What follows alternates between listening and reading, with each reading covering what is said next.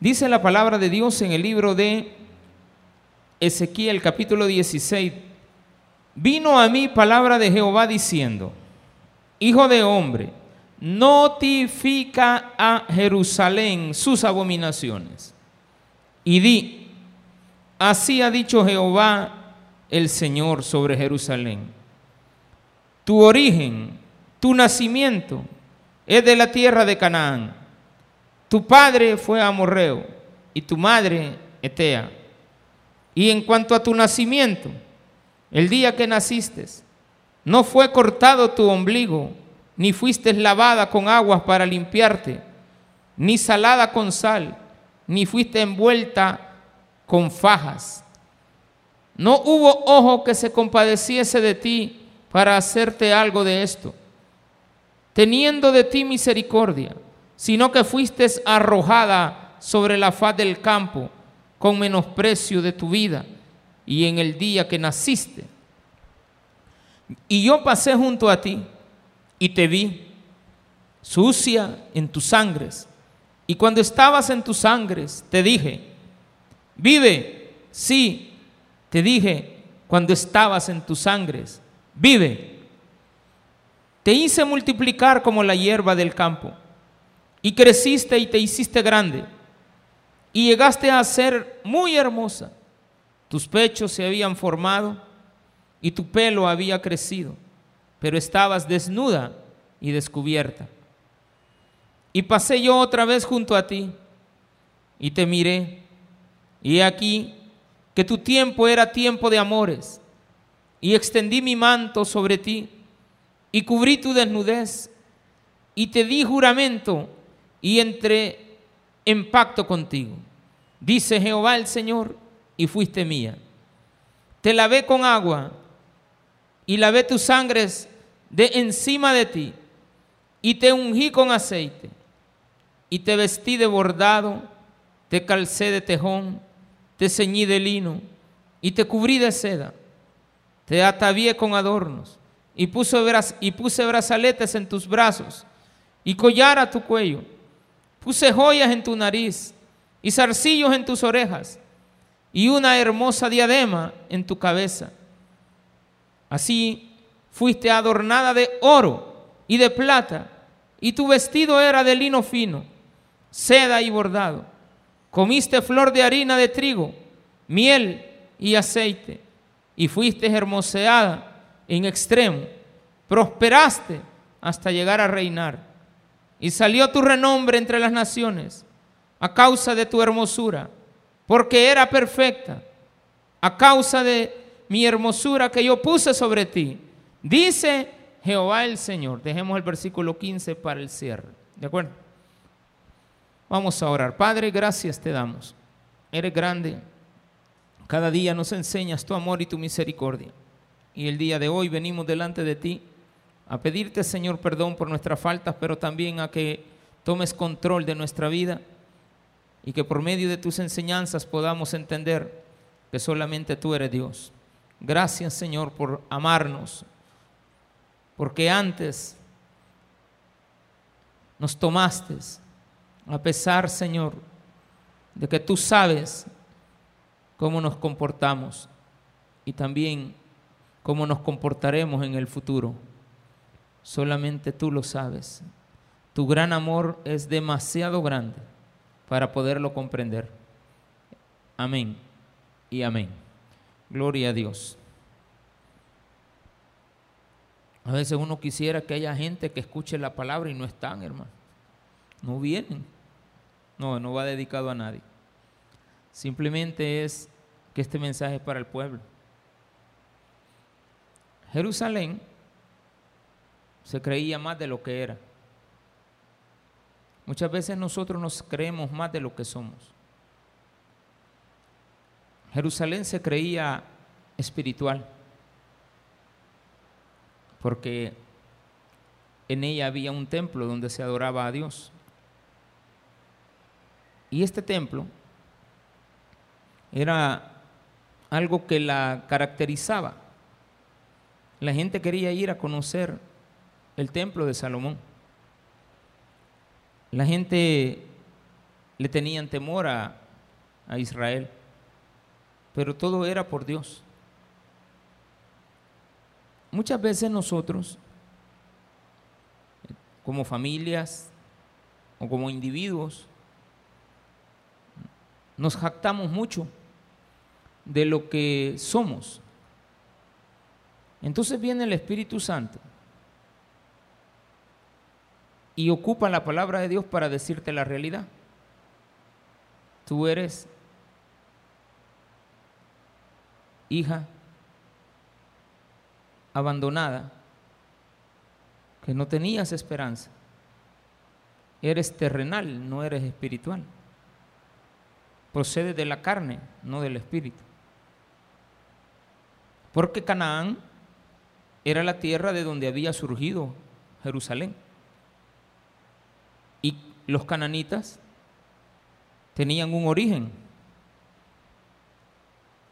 Nos dice la palabra de Dios que tu, tu padre fue un amorreo y tu madre era una etea. Estas dos naciones formaron en un tiempo determinado la tierra de Jerusalén, Jebús y Salén, y también ahí se establece en todo ese territorio de Israel la tierra de Canaán. De ahí viene el nombre de Can primero, después las tierras de Canaán, y de ahí salen los cananitas.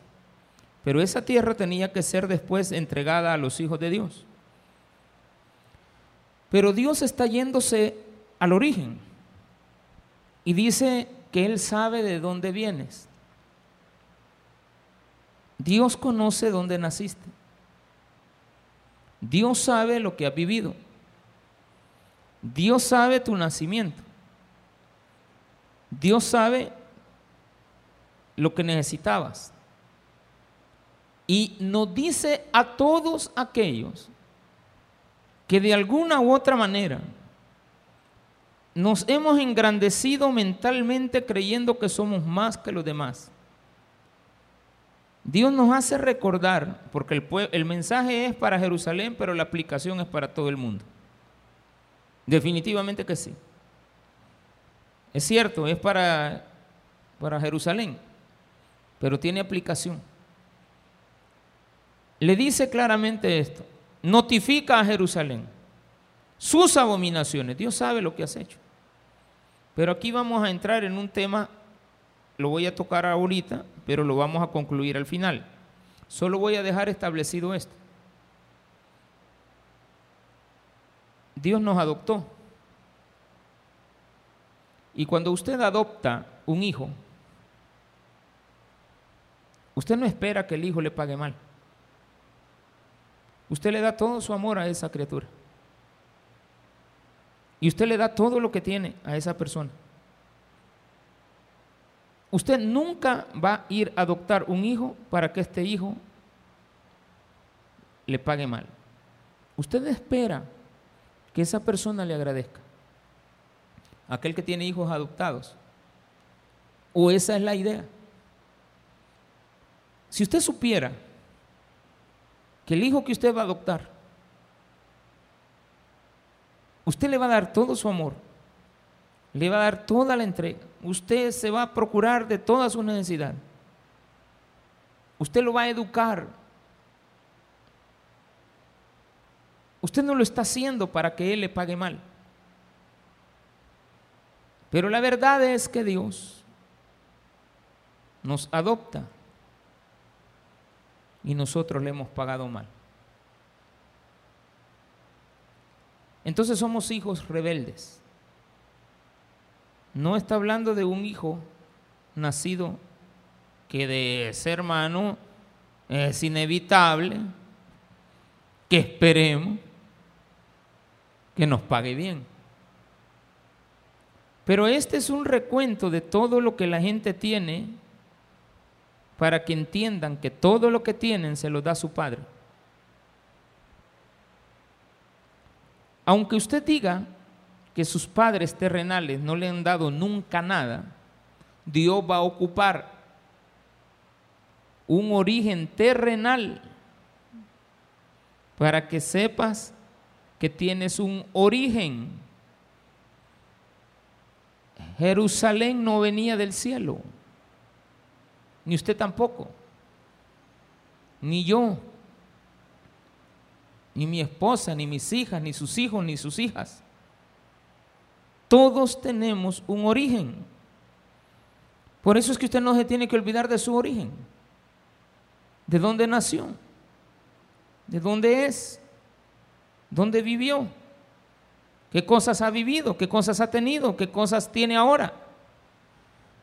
Entonces Dios dice que Él te vio a ti en malos brazos o naciste en un mal hogar o con una persona que no iba a hacer de ti alguien bien. Si tu origen era cananeo, ibas a terminar como los cananitas. Si tu padre era un amorreo, pues ibas a terminar como ellos. Si el amorreo se enamoró de una etea, vas a terminar peor todavía. Yo tengo un origen, mi papá y mi mamá. Uno es de, de allá por Zacatecoluca y mi madre, pues de San Salvador. Y el origen de mi madre, pues es palestino. Y yo ahí tengo ahí la sangre palestina.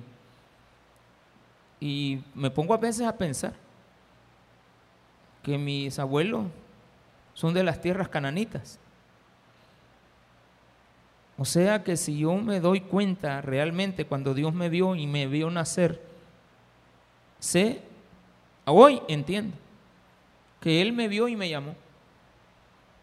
Y dice acá, Dile a Jerusalén que tiene abominaciones, pero dile también que Él conoce el origen y su nacimiento. Y en cuanto a tu nacimiento, el día que naciste, no fue cortado tu ombligo. No dejaste esa relación. Ni fuiste lavada con aguas. Estamos hablando de aquella persona que no tenía oportunidad de cambiar su vida, pero naciste a mi lado. Y yo te vi, y dice la Biblia, y yo pasé junto a ti, en el 6, y te vi sucia en tus sangres, cuando nace la persona. Y dije, te dije a ti, vive, vamos a morir, tú vas a vivir. Tú vas a ser grande. Yo te voy a llevar por buen camino. Vive. Te hice multiplicar, te empecé a ser grande. Como la hierba del campo y creciste con Cristo, porque Él te está observando. Y te hiciste grande y llegaste a ser hermosa y tu pelo había crecido. Qué bonito es esto ver a un hijo crecer. Independientemente sean nuestros hijos, no dejan de ser prestados. Independientemente usted lo haya parido, no deja de ser un hijo prestado. Porque usted no tiene nada en esta vida, ni su vida. No tenemos nada. Pero Dios a nuestro lado, nos hace grandes, nos hace crecer y nos ve crecer. Ahora vi a un niño y le digo, ¿quién te cortó el pelo? ¿Tu abuela? Porque estaba peloncito, dije yo que a la abuela quiere ahorrar una fichita y lo dejó totalmente sin pelo. Porque cuando los niños están pequeños, pues les crece rápido el pelo. Hay algunos que no está cayendo, ¿de acuerdo? Nos andamos cuidándonos el pelo, que no nos caiga. Yo no me lo dejo crecer, hermano. No, pastor, que usted no se lo deja crecer, que ya no le crece. Y aunque me lo deje crecer un poco, cuando ya está crecidito, se cae más rápido. Porque el cuero cabelludo es más delgadito. Entonces, es bonito ver crecer a un niño. Y dice acá, y tu pelo había crecido, pero estaba desnuda y descubierta. Entonces Dios nos ve y dice desde que somos niños, pone su mirada en nosotros y nos provee de un padre, nos provee de una madre, nos provee de un asilo, nos provee de muchas cosas que nosotros no entendemos. Te provee de gente que te ama. Pero Él es el que te ama. Él es el que te manda. Y quita tu destino, aquel que estaba determinado para ti, que no tenía ninguna prosperidad en tu vida, no tenías ningún sosiego porque ibas a perderte. Si tu ombligo estuviera todavía atado a Canaán, te gustaran los bailes, te gustaba, te gustaran las cosas del mundo, pornografías, eh, bebidas. Quiero ver.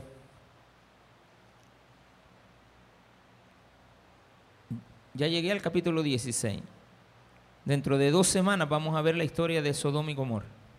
Pero ahorita déjeme aquí. Y dice también esto. Te hice multiplicar, pero estabas desnuda y descubierta. Y pasé yo otra vez junto a ti. Ya Dios te echó por segunda vez la mirada. Primero te ve nacer y ve de dónde vienes. Y empieza a verte crecer. Pero estás todavía junto a las personas equivocadas. Y Él te ve crecer, que ya tienes pelito largo, la dentadura, dice acá también. Y pasé otra vez junto a ti y te miré y aquí que tu tiempo era tiempo de amores. Eh, la juventud. En una película le dice una muchacha a su padre, o no sé si era un consejero, un amigo, y le dice que estaba triste. ¿Y por qué estás triste? Le es que mi novio me ha dejado. Ah, ya me acordé, de Resortes. José Rodríguez, Resortes, el, aquel de las películas México, de México, bailarín. Este, le dice, ¿por qué estás triste? Ah, porque mi novio me ha dejado. Ay, muchacha, le dice. Si el mundo está lleno de novios, de muchachos que quieren ser novios. Pero ella está enfrascada en uno. Ay, muchacha, si el mundo está lleno de muchachos que quieren ser novios. ¿De acuerdo? Yo nunca lo había pensado así. Y es cierto. La edad de la juventud es la edad de los amores. La edad de la madurez tendría que ser una edad de un solo amor. Pero nosotros andamos todos errados. Allá los viejos verdes, que ahora les dicen eh, papito de azúcar, ¿va? así como en Estados Unidos, sugar daddy. Y estos son los amores de ahora, los sugar daddy. Pero en español son los viejos, viejos verdes. Porque todo lo vamos cambiando a, americanizarlo. Ya tiene marido y le dice el novio. ¿Cómo que el novio? Es que en Estados Unidos, ah, pero aquí estás en El Salvador. Y para nosotros novio es de manito y besito y despedir. Ah, no, pero es que el novio ahora ya no es eso. Ahora novio es este, acostarse y revolcarse y, y trastearse. Pero eso no es, esa es nuestra, eh, no es esa nuestra identidad. Entonces viene Dios y te dice, era tiempo de amores y extendí mi manto sobre ti porque te vi desnuda. Lo primero que Dios hace es cubrirte con un pacto. Dios hizo un pacto con su pueblo. Y el que quebranta el, el, el pacto no es Dios, es el pueblo. Jerusalén no era importante. Era una comunidad.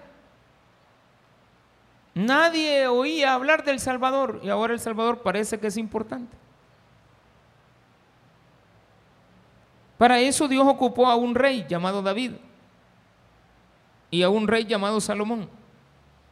Busca en la Biblia, antes del rey David, si se oía hablar de Israel.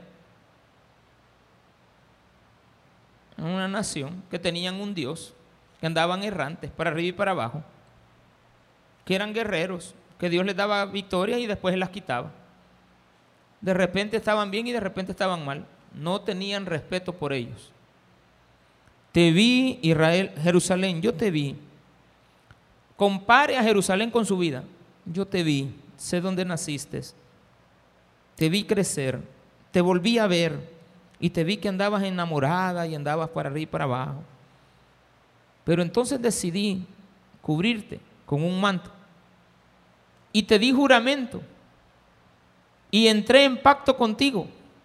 Dice Jehová, y fuiste mía. Bueno, hasta ahí estamos bien.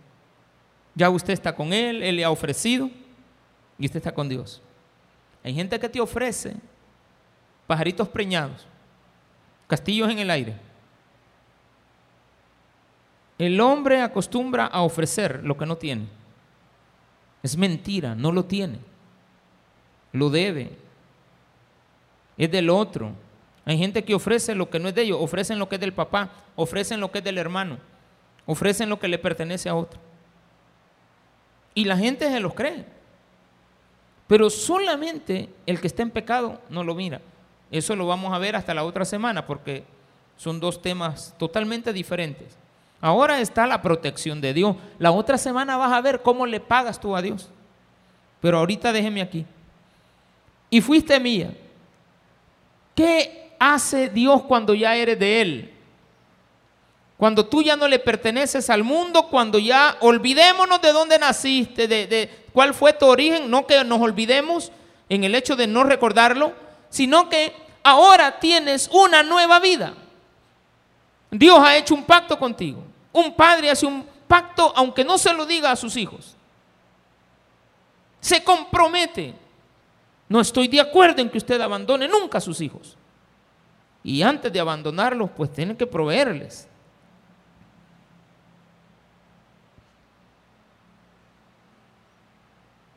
Jamás Dios te va a dejar abandonada. Eres tú quien lo abandona. Y todo lo que Dios te ha dado no te lo quita. Fíjese de las cosas que vamos a hablar para saber si esas cosas que Dios te ha dado te las quita. Sabiendo Él de antemano que le vas a fallar. Te lavé con agua, primero. ¿Qué es lavar con agua? Pues venís sucia y te vamos a dar algo que tú necesitas.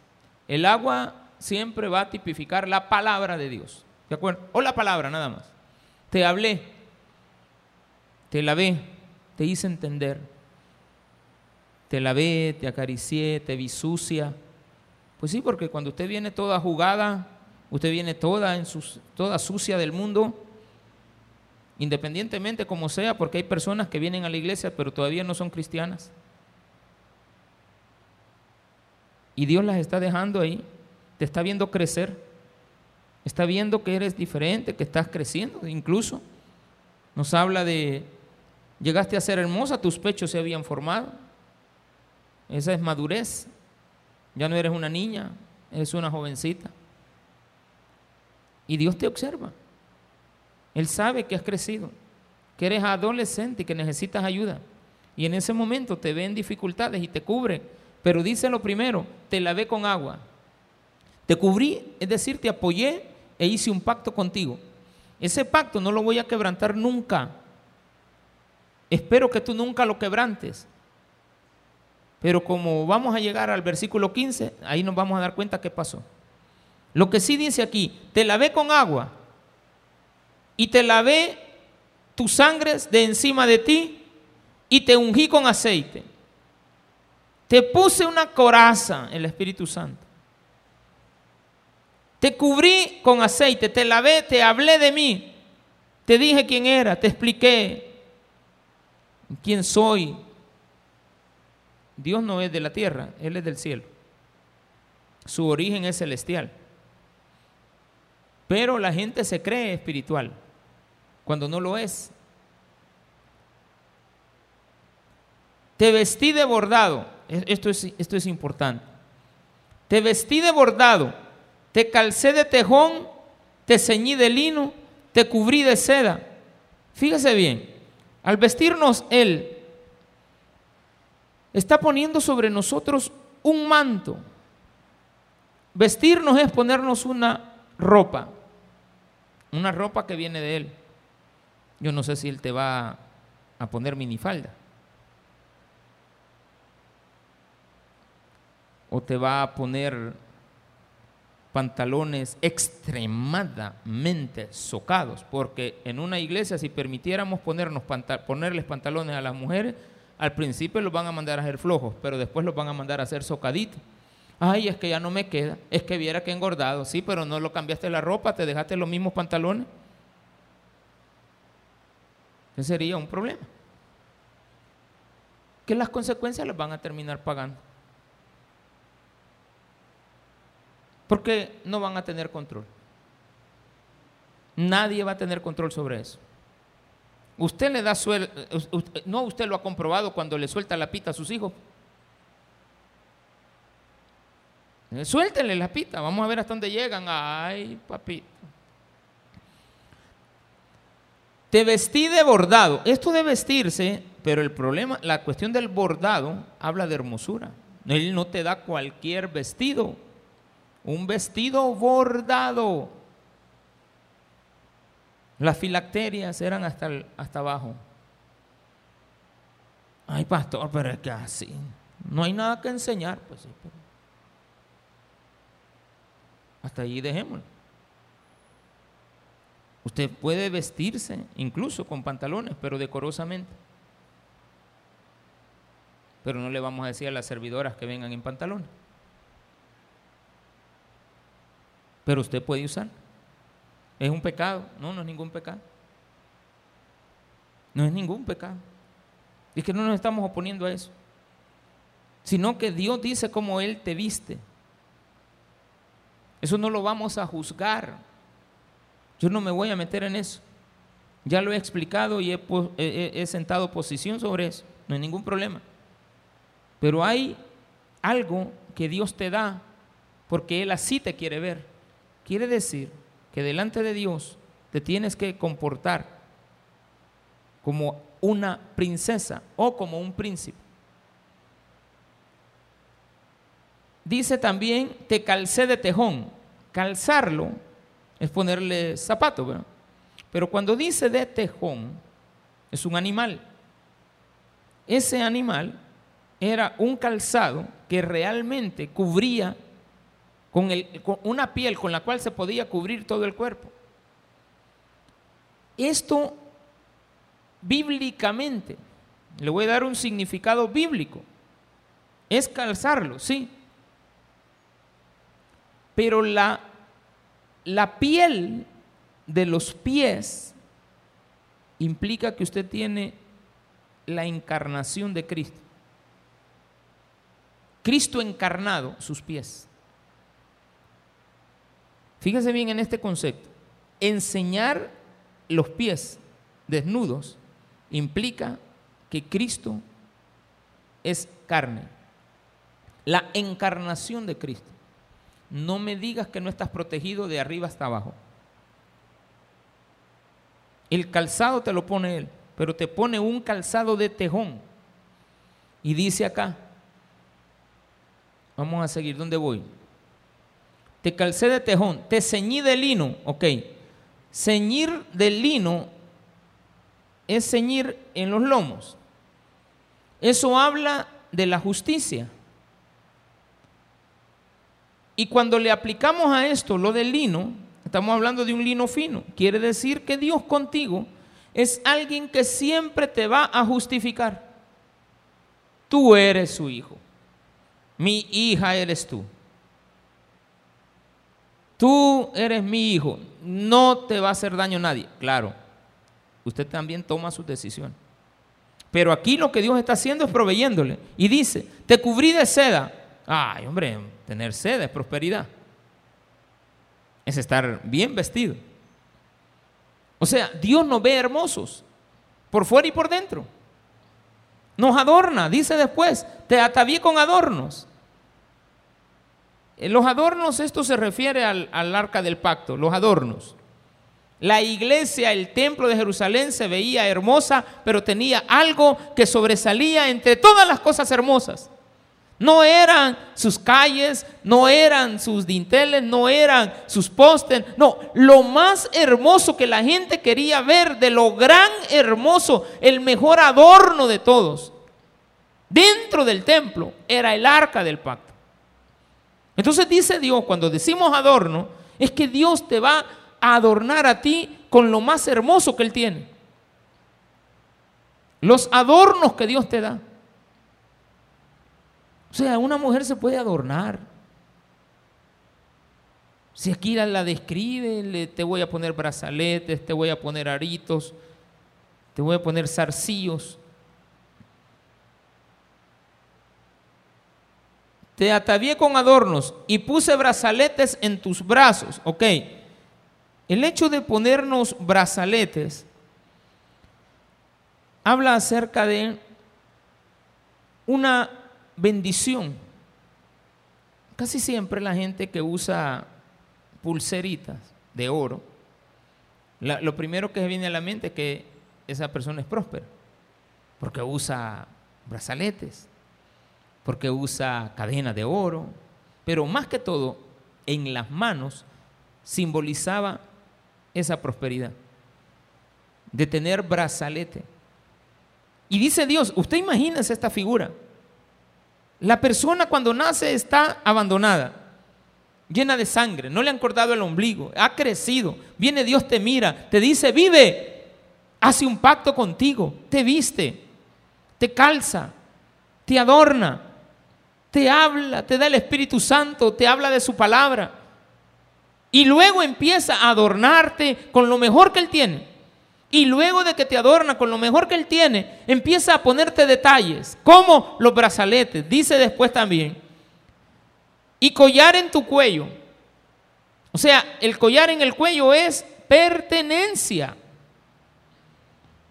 Dios quiere que todo el mundo sepa que le perteneces a Él. ¿Se acuerda que le ponían, he explicado esto en, la, en, la, en Apocalipsis a la iglesia de Tiatira? se le ponían adornos, o sea, collares, un, collar en, el cuello, y tenía un nombre reservado. Ah, pues ahí también se aplica esto, también a la laudicia se lo dice. Pero aquí implica el hecho de que Dios quiere que el mundo sepa que tú le perteneces a Él. Un collar y un, un collar, un brazalete y un collar. Adornos de parte de Él. Puse joyas en tu nariz. Eh, estos son como los, ¿cómo se llama? Piercing, que se ponen en la nariz. Pero esta, en la aplicación antiguo testamentaria, era una esclavitud. O sea que una persona que anda con un piercing en la, nariz está diciendo que, o un arito aquí, que es un esclavo. O sea, si se los hubiéramos puesto cuando los esclavos estaban allá y ahí los agarraban para de ahí alarlos, usted no se los pusiera.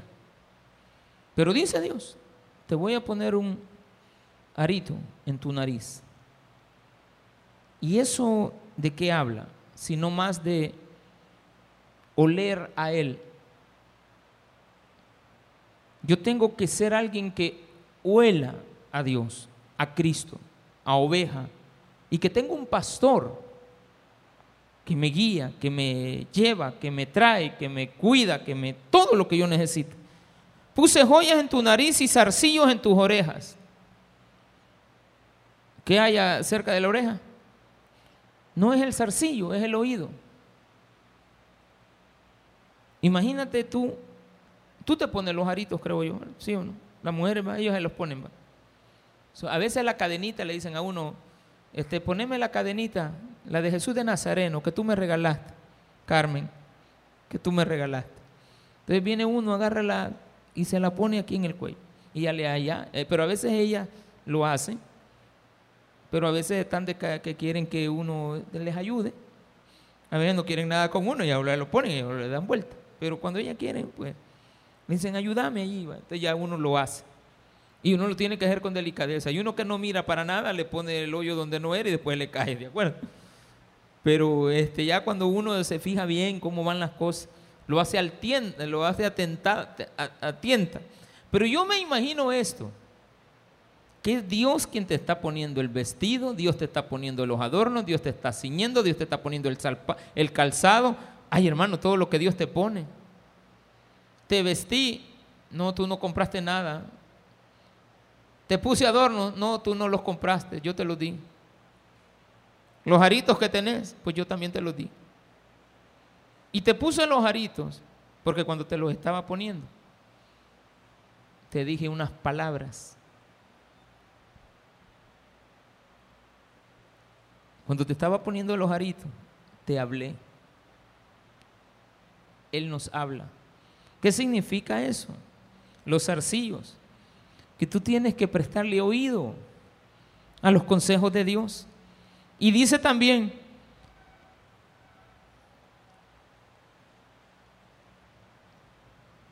y una hermosa diadema en tu cabeza. Ah, eso, eso es de rey, hermano. La diadema que está aquí no es Estefanos, es la diadema de una reina. La palabra diadema, o sea, corona. La, corona, la palabra corona es la corona de Estefano y la corona de diadema. Aquí está hablando de diadema. Por lo tanto, es una corona que te hace grande, que te pone en una posición. Tú no eres cualquier cosa. ¿Cómo va a venir alguien a estropearte? Pero Dios se fija que te estropean. Porque tú estás valorando lo que la gente te da o lo que tú has logrado. No estás valorando que Él te lo ha dado todo. Y dice, así fuiste, adornada de oro y de plata. Ay, el oro, la deidad de Dios. Por supuesto. Fuiste adornada de oro y de plata redención. Dios nos redime. La plata implica que tú eres ahora de Él. Y dice también de lino fino, ya lo vimos. De seda, también ya lo vimos. El bordado, también lo vimos. Pero aquí dice también está, comiste flor de harina, de trigo. Jamás te di, lo voy a poner así con palabras salvadoreñas, pan de chucho a ti. Siempre te di pan de trigo. Yo nunca te he dado a comer basura. Yo nunca te limité en la comida.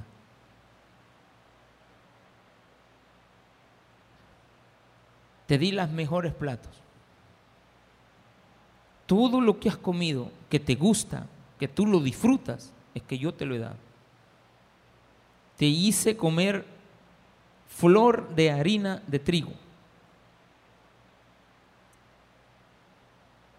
miel. ¿Qué es la miel? ¿Cómo es la miel? ¿Cuál es la característica? Dulce. Yo no te di nada amargo. Yo no te he dado a comer amargura. Yo te he dado flor de harina, de trigo, y te he dado miel. Y, y es una buena miel. La que yo te he dado no es una miel adulterada es miel, es dulce, aceite. Te cubrí con el espíritu, salud, porque el aceite era lo que se ocupaba para la salud. Te he dado salud, te tengo bien, hombre. Dice después, y fuiste hermoseada. Ay, la gente, qué chula, qué hermosa, qué bonita sus hijos, sus hijas, ya le crecieron, ay sí, están en la universidad, sí, están aquí en la universidad y bien, están bien portados y ahorita ellos están bien, ellos, eh, está bien, puede hacer que sea cierto. El problema va a ser después, cuando se pongan rebeldes. Prosperaste hasta llegar a reinar. ¿Qué más querías?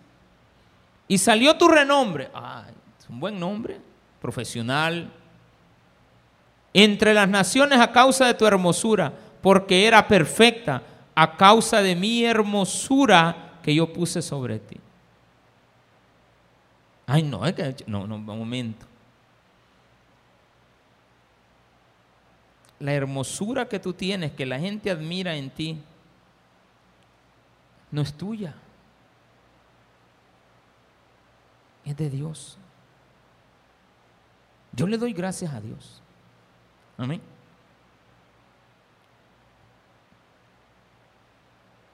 O usted se va a considerar feo, usted a sí mismo. Claro, cuando nos fijamos bien, no puede ser que te hayas fijado en mí.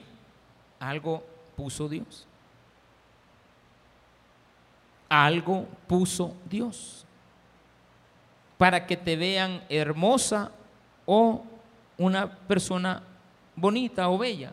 La palabra bello hay que tener cuidado. Pero se entenderá que no tiene una mala intención de aplicarla. Pero aquí dice lo siguiente. Versículo número 15. Con este quiero cerrar para dejar la otra semana abierta.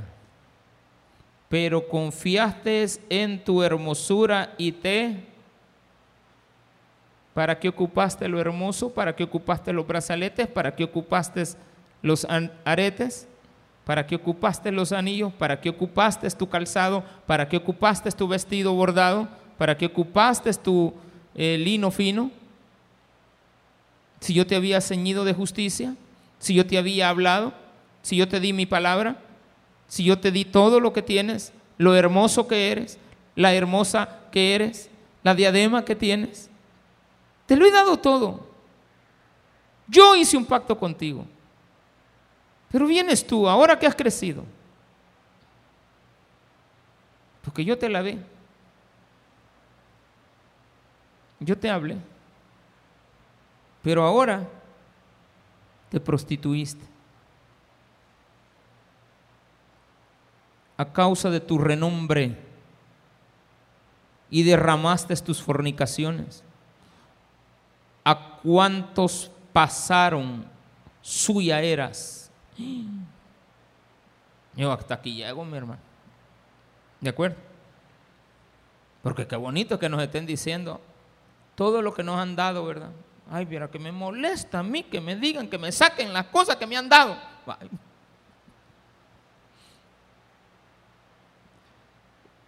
Yo no sé si usted es capaz de decirle a Dios eso. ¿Para qué me lo das y me lo vas a sacar? Entonces dice Dios, yo no he roto el pacto. El pacto lo has roto tú. Y a causa de lo que yo te he dado, todo lo que tienes, ahora tú lo ocupas para tu prostitución. Tú lo ocupas para que todo aquel que pase frente a ti sea de él. Claro, esto está hablando una manera, este, sí era, era, era literal, pero tiene una connotación que tiene que ver con abandonarlo a Él cuando nos ha dado todo. Reflexione en lo que ha oído. Váyase a casa recordando lo que Dios ha hecho en usted. Y tiene que ponerse otra vez a cuentas con Dios si le ha fallado porque quienes le fallamos somos nosotros. Él no nos ha fallado. ¿Y saben qué termina la cosa? Dentro de dos semanas vamos a ver que vas a terminar como Sodoma y Gomorra, donde el problema de Sodoma y Gomorra era la sobreabundancia, era la soberbia. y era la holgazanería. Tres características de Sodoma. No era el lesbianismo. Eso es producto de tener demasiado tiempo de holgazanería. Producto de tener todo y no necesitar nada. Producto de lo que hay en la mente, la soberbia. Te crees más de lo que eres. En eso va a terminar la historia del pueblo de Dios que no le paga bien a Dios porque no es a tu mujer que le has pagado mal. No es a tus hijos, ni a tus padres, ni a la iglesia, ni a la congregación, ni a tu jefe, ni a tus empleados, ni a tu pueblo. Es a Dios, porque Él nos ha dado todo.